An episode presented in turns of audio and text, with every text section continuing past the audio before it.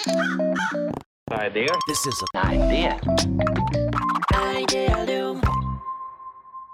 えー皆さん、こんにちは。こんにちは。安西です。みなべです。はい。というわけで、今夜も始まりましたねえーアイデアリウムキャストはい。はい。今回からね、あのー前回までは代々木で、スタジオで、スタジオじゃないか、やってあげるね開けたところでね、ちょっと一生懸命撮ってたんですけど、うん、さすがにあの非常事態宣言もあり、感染も拡大しているねということで、今、完全に在宅でやってますね。はい。う。ね。今ね、これね、ズームでつなぎながら撮ってるんですよね。そうそうそう、ズームでつないでね、WDA の皆さんにね、生収録で聞いていただきながらお届けしてますね。あの前回引き続き、ワークショップデザインアカデミーには、あめっちゃ噛みましたけど、WDA の皆さんには、えーとうん。公開生収録ということで、ズームで、うん。あの参加していただき、チャット欄でコメントしていただきながらね。収録してるっていう形なんで、ね。なんで、ポッドキャストの人にはちょっとね、画面が見えないのがあれなんですけど、うん。あの、みなべさんめっちゃ家でね、後ろにふすま映ってる状態で今収録。あと、ふすまを開けたらね、裏にリビングがあってね、で、子供とね、奥様がいる状態ですからね。ね、ちょっとね、子供がね、乱入ししててきたりとかね。打ち合わせの時そうにそうちょっとね、しつつなん、かはい。プレッシャーを感じながらやらせていただいてますけれども、そう、リモート収録ということで。うん。やっていこう。で、いつものね、毎回やってるあの、第何回みたいなのね、そ今回からやめようって言って、う。いえいえ大人の事情でねあれやるそう。あれやるとね、いろいろな事情が働くから、ちょっとね、あれはなしでそうこれ、順番的に差し替えたいなとかね。うん。あるじゃないですか。そうそそうう。あるんだよね。タイミングとか出すタイミングがありますからね。第6回って言っちゃったしな、みたいなね。これもうこのタイミングで出すしかないみたいにね、なっちゃうから。だから今回から言わないでね、まあ、話させていただきましょはい、ということで、う。はい。今回の、あのーポッドキャストでは、えっと、これ収録してるのが4月9日で、うん僕らあの3月頭にね、ミミクリデザインとどんぐりで、えーうん資本業務提携ということで、横断経営始まりましたね。ね。そね、3月でね、で代々木ビルで一緒に40人う、そうなんですよ。ね、やらせていただきましたけれども。合併するわけでもなく、2社うんパラレルでやるわけでもなく、こう横断経営っていう形で、で、割とこう、まあ、経営陣はじめ、一部うんのマネジメントメンバーが、ミミクリデザインなんだけど、うんどんぐりの経営に関わったりとか、ねどんぐりなメンバーなんだけど、ミミクリデザインの経営に関わっていただいたりとか、うんちょっとね、横断しながらね、そうだね。混じりながらやって入りきたん混じりながらね、同じような組織としてやるみたいな形で、いや、始まりましたね。そう、取材とかも受けてね、代々木、代そう々木ビルとかでね、撮影を受けたりとかしてね。いやしましたね。ー、しましたね。代々木で撮影した記事今日ね、そうそうそう配そう信しましたよね。そう。といてよかったですね、あれね。いやー、本当にね、あとは、でもね、あれ、なんか配信するのがすごい迷うよね。あの、うんなんか、今のタイミングで配信したときに、これ、オフィスで撮ってんじゃねえかみたいになるから。あ、そうですね。うんうん。タイミングがすごい迷うわ。投稿しましたよね。うんね。で、今日、あの、ちょうど昼にね、僕とみなべさんの習字のワンオンワン、経営のワンオンワンやってて、で、そこでね、ちょっと全然違う話をしすぎて、横断経営の振り返りがね何の、話したっけ？なんか横断経営の振り返りの話をしようっていうのがメインだった。なんか違うことになっちゃったよね。あ、営業管理の思い出した思い出した。なんか、シムシティの話とかした。そうみなべさんがシ三国志とシムシティが好き大好きだよ、みたいな感じで話したねだから営業管理をこういう観点で見るとすごい楽しめるし、こう、シムシティ的に先が読めるみたいなね。ええ、それだけ言うとなんかすごい誤解されるから、ちょっと勘弁してもらっていい？先生ね。確かにゲーム感覚でやってるのやってるら、え、怖い、あいつ、あいつ怖いみたいになるじゃないですか。確かに。そんなことでちゃんんと血の巡る感じでやってるから、ちょっと誤解されるのことやめてもらっていい？自分で言ったのに。ね。ちょっとやめてもらっていい、はい。っていうね、うん話をしてたら、ちょっと時間なくなっちゃったんで、もうこれアイデアリウムキャストで、やっちゃえばよくねみたいになってね、経営の振り返りしようっていうことでね。うんまあ、っていう感じでやりたいんですけど、どどうですか、みなべさん的に、まあ、横断経営1ヶ月ちょいやってみて、何かせ振り返りがあれば。振り返り？振り返りね、いや、やっぱりね、なんかこう、横断経営でやってやるぞみたいな感じで、どっかの、まあ、ポッドキャストの過去の回でも言いましたけれども、こううんみんなで写真撮って、わーってやりたかったのが、あ、在宅か、みたいにすごい思ってね。で、それで在宅移行して、あ、だから僕、久々に在宅で仕事したんですよね。うん。僕、そう、20半ばの時にフリーランスで独立したんですよね。で、その時に、こう、在宅でお仕事をさせていただいたんですよ。だから、その時以来10年ぶりなんですよね。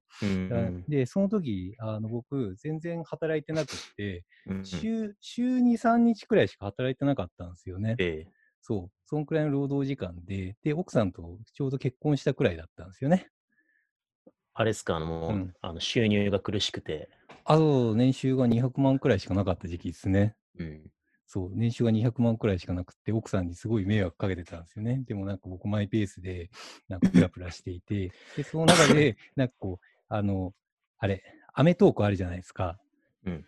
アメトークの、あの、なんか、ちょ、ちょうどその時に奥さんが、えっ、と、うん妊娠したんですよね。うんうんうん妊娠して、あ、そうか、年収200万しかないけれども、お子さん、子供ができたなって思ったんですよね。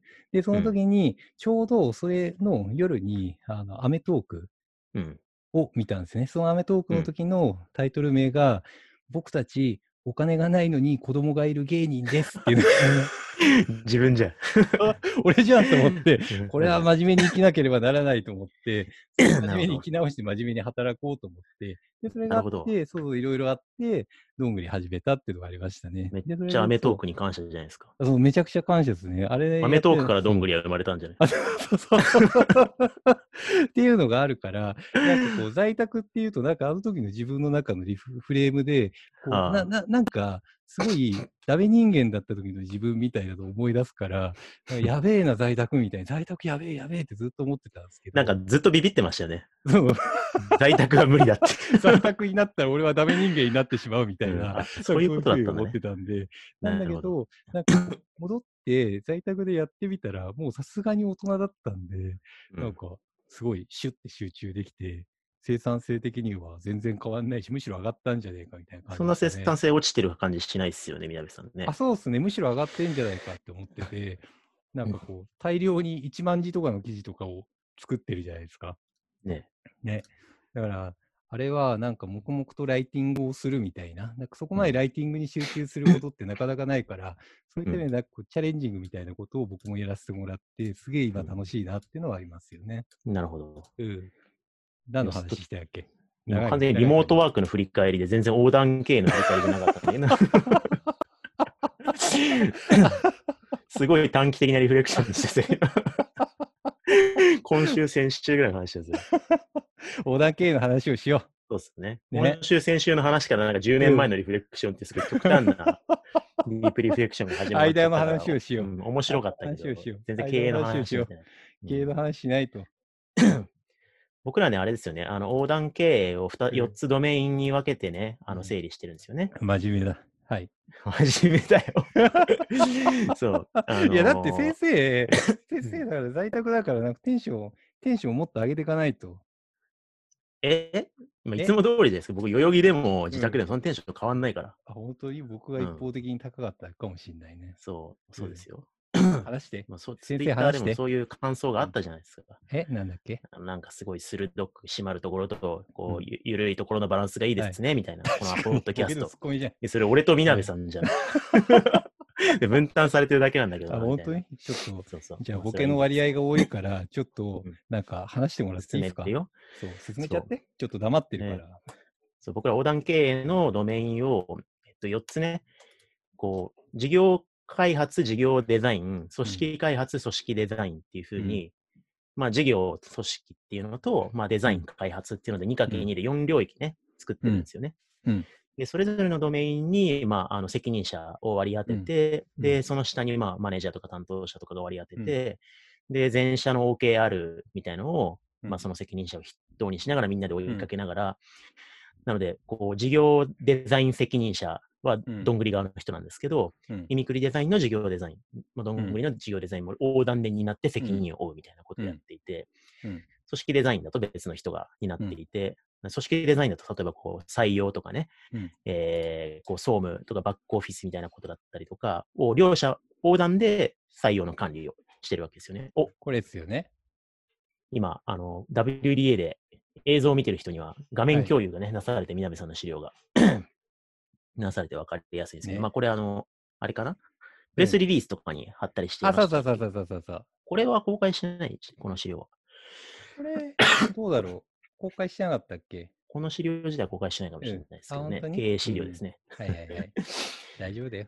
まあ、事業開発、組織開発、事業デザイン、組はい。織デザインっていう形で。で、事業デザイン、組織デザインみたいな、はい。まあ、いわゆるこう事業をスケールさせていったりとか、ええ。まあ、組織構造を作って安定させていくっていうところを、うんまあ両利きの経営でいうところの知の進化に位置づけて、要はもう既存の事業をうんまあ、改善していって、えー伸ばしていって、えーええ。安定させていくっていうところを、うん。主に横断ではどんぐり側になってるんですよね。そうですね。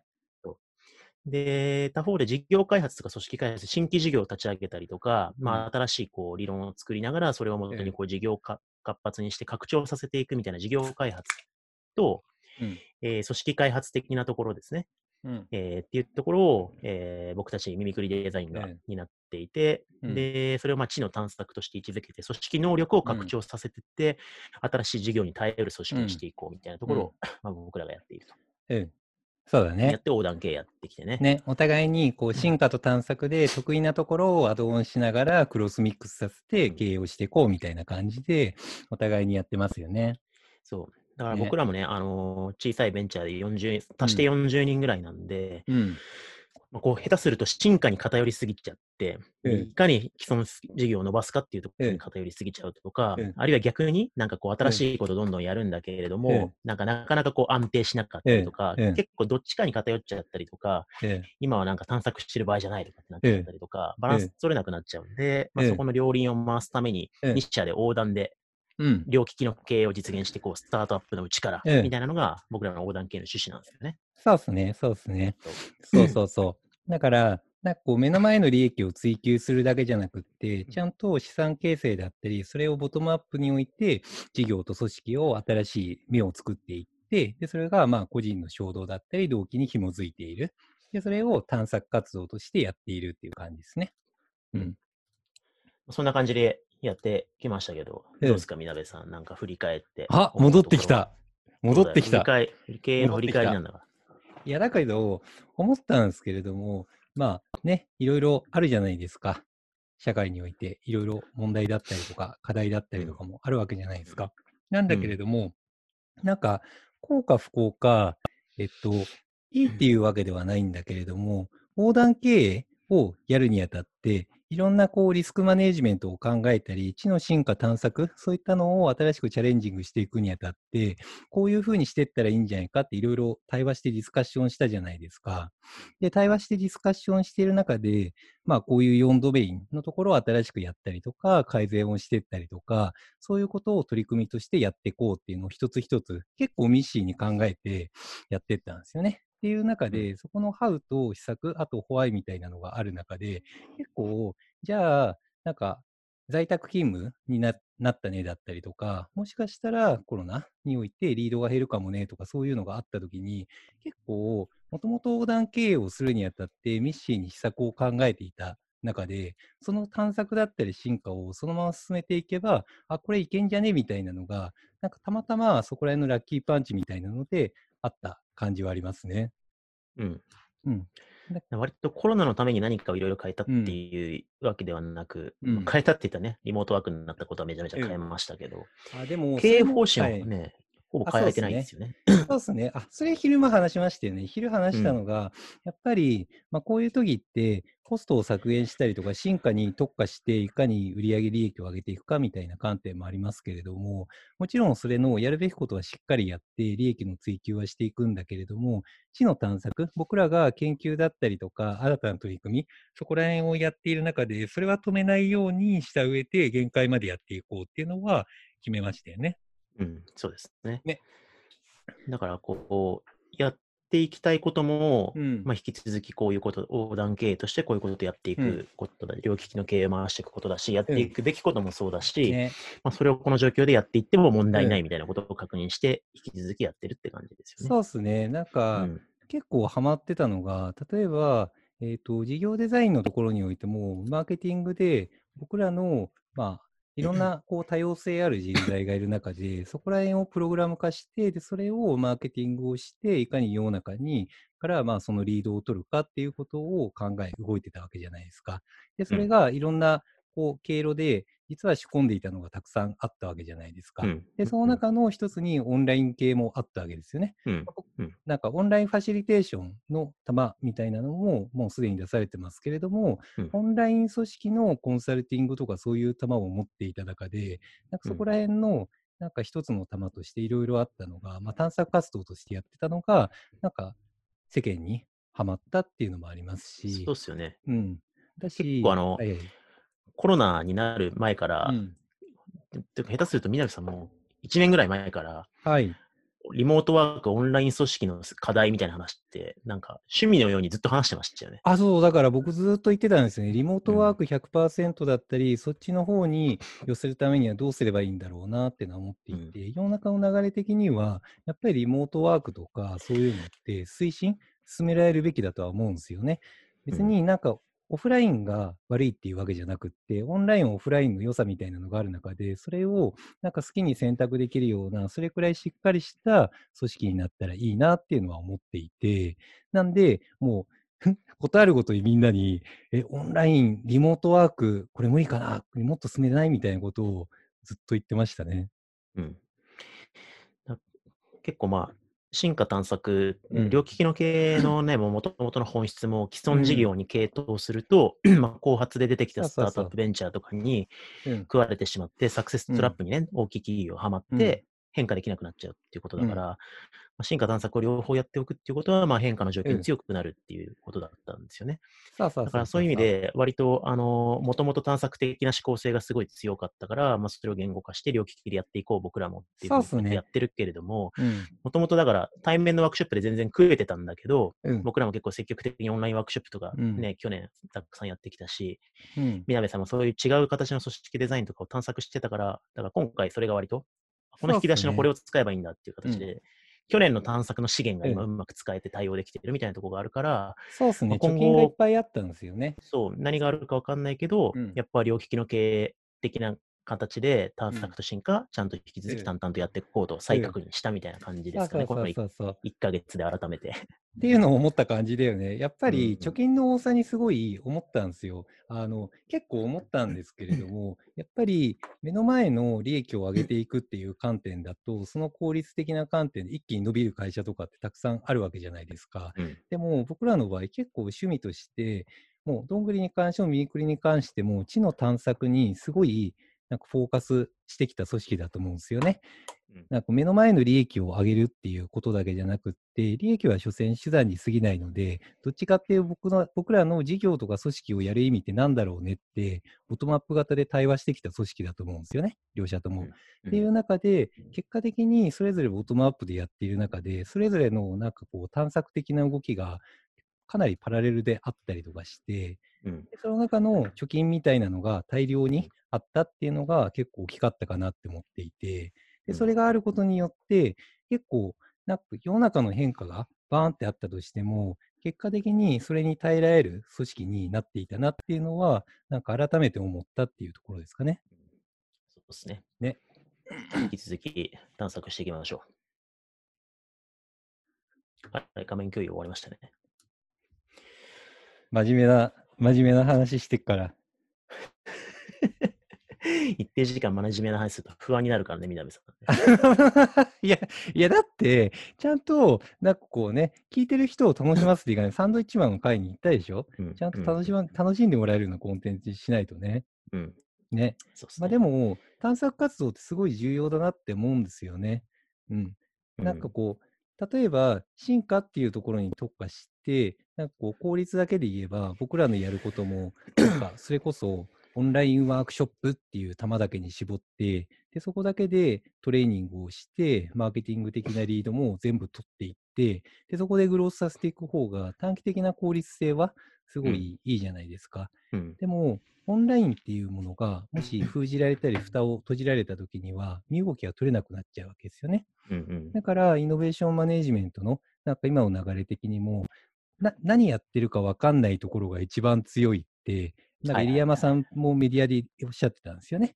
えっ、と、うんなんか最近すごい出てらっしゃる、えーとプロフェッサーの方、入山さんがおっしゃっていて、うん結局それって多様性のある人材がたくさんいて、でそれの組織のなんか柔軟さがあることによって、結果的に何があっても、社会変容があっても耐えられるんじゃないかっていうのがあって、でそれこそがなんか僕らのやりたいこと、創造性の土壌を耕すだったり、プレイグラウンドであるっていうのは再確認したことですよね。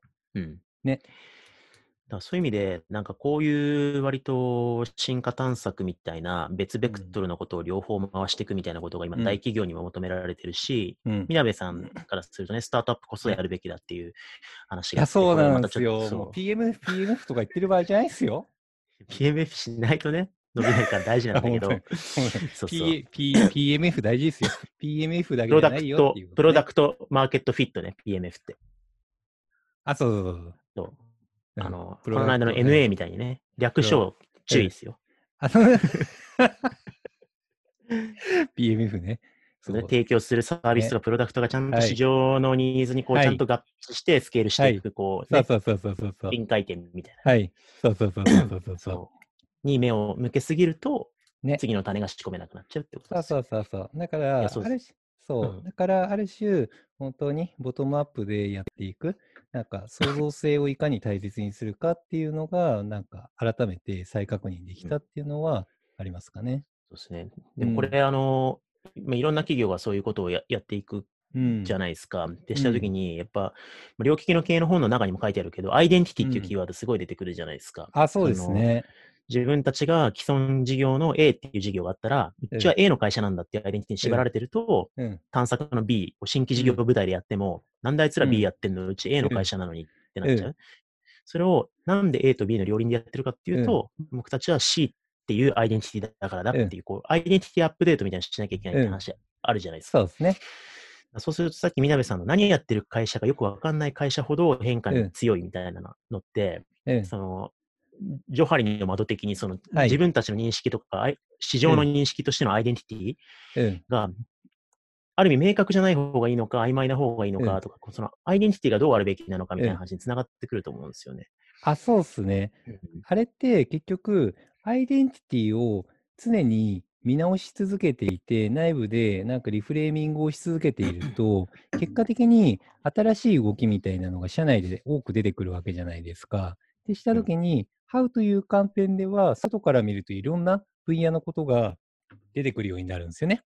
うん。その結果として、外から見たらよくわかんないっていうことになるんだろうなって思っていて、だから創造性の土壌だったりとか、プレイグラウンドのように、ボトムアップで常にリフレーミングを、アイデンティティを、まあ、問い直していくっていうことをやってると、結果、よくわかんねえってなんだろうなっていうのは思いますね。だある意味、その、ソリューションとか、ハうんウベースでアイデンティティを規定したりとか、ブランディングしない方がいいのかもしれないですね。多分なんかこう、うん。マーケティング的にはやっぱニッチで、ううんちは、多分ワークショップの専門の会社です。ワークショップ以ええ外やりませんって打ち出していった方がまあ分かりやすいし、わかりやすいし、短期的なリードはすごい増えますよね。そうですよね。でもねミミクリメンバーってなんかしないけど、みんな構造って僕もそうなんだけど、ワークショップ屋だと思われたくないみたいにみんな言うんですよね。はい。私たちはワークシワークショップ屋さんじゃないみたいな。うん。そうですね。だから、楽なのは僕の専門性みたいなワークショップの本書いてるみたいに乗って、うんワークショップ、ワークショップって言った方がいいんだけど、うん。実際まあ言うんだけど、ある程度は。うんだけど、うちはあくまで創造性の土壌を耕す会社ですみたいな、うん。スタンスとか価値レイヤーでアイデンティティを規定しておいた方が、うん。けなんかよくわからん感じで変化に対応しやすいのかなっていうのはすごい思いましたね、うん今聞いてて。なんかよくマーケティングの話でありますよね。なんかうんなんか列車が、交通網で列車が一番なんか発達してた時代に、列車をいかに、まあ結果的にこう、うまく活かせるかっていうことを考えていた会社に関しては、飛行機が出た時に抜かれてしまったっていう、シェアを奪われてしまったっていう話があって、でそれって結局、電車をやる会社であるっていうことではなくって、結果的に、まあ、人の移動コストを下げていくだったりとか、まあ、移動空間を良くするだったりとか、そういう価値のところにフォーカスをしてアイデンティティを問い直しているっていうことにすると、結果、いい方向に行けるっていう、なるほどね。そうそうそう。っていうのはよく、なんか、例えとして言われますよね。うんそういうこう事業レベルのこうカテゴリーとかラベルからちょっと上位うん。概念にリフレーミングしたり問い直したりしながら、私たちって何者なんだっけ、ねみたいなことを考えるのが大事そうで。すね。だから、思うのが、こう、まあ、社会の状況だったりとか、外部の環境要因のところもあるし、それはリスクマネージメントとしてしっかり戦略的に考え、分析して、僕らうん経営がちゃんと意思決定していく必要はあるんだけれども、うん。でも、それ要因で考えるっていうことだけじゃなくって、僕らにとって大切なことは何なのかっていうことを考え、アイデンティティを常にまあ問い直し続ける。僕らうん起点でボトムアップで内的動機、創造性を大切にし続けるっていうのは、すごい大切にし続けたい。で、それをやることによって結果、外部環境にも耐えられる組織で居続けられるのかなっていうふうなのは思いますかね。うん。真面目な話しちゃった。いいんじゃない？いいの？いい？いだって、大丈夫？横断経営の経営の振り返りをうん。サンドイッチマン風にいやってたら不安でしょ？不安だよね。だから、そう、そそこのなんか頭がちょっと働いちゃって、なんか真面目な話した方がいいのかなと思って、多分、あれだよね、今までやった回数の中で一番真面目な話しちゃったよね。経営の話だから。そう、しちゃったからね。しかるべき。テーマ、テーマの、ねテーマ上しょうがない。ねこ。んぐらいにしときます？こんぐらいにしとこう。なんか経営、の振り返りこれでいいんだろうかみたいな、なんか細かいね、細々とした格論はしてないけど、まあ、まあな、そう、内部の人も今聞いてるかもしれないですけど、うんなんかファクトだったりとか、やってることとか、そこら辺、全部透明性持って出せるんで、そこら辺お伝えしますね。うん。ね。そんな感じで。というわけで、ちょっとね、定期的に、え横断経営の話もね、うん外に記事書いたりとかしてね、ね。しちゃおうしていき。ましょう。しよう。はい。しよう。そこで解と決しよう。いうわけで、今回はこのぐらいにしておきたいと思います。はい。ありがとうございました。ありがとうございました。Idea. This is an idea. Idea,